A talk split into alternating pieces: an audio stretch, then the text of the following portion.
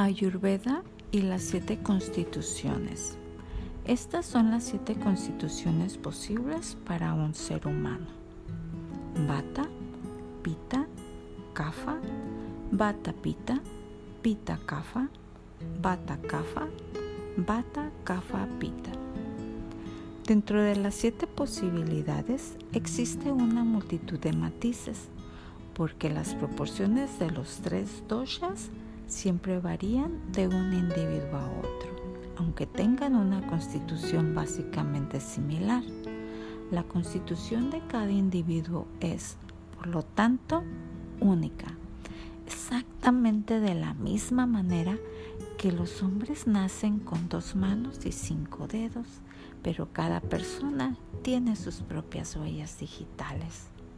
Como se ha explicado anteriormente, aunque la constitución de una persona siga siendo la misma desde el nacimiento hasta la muerte, su expresión varía en función de factores externos. Esta expresión cambiará debido a la edad del cuerpo. Así, en infancia, las funciones anabólicas y por lo tanto la proporción de CAFA aumenta estamos en una fase de crecimiento. De adultos, nuestros cuerpos maduros están en estado más estable. Predomina entonces pita. En la vejez, el cuerpo se deteriora.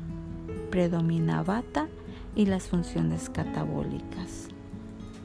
Ahora que hemos visto las principales características de los doshas y las diferentes constituciones existentes. En tu opinión, ¿cuál es la tuya y por qué?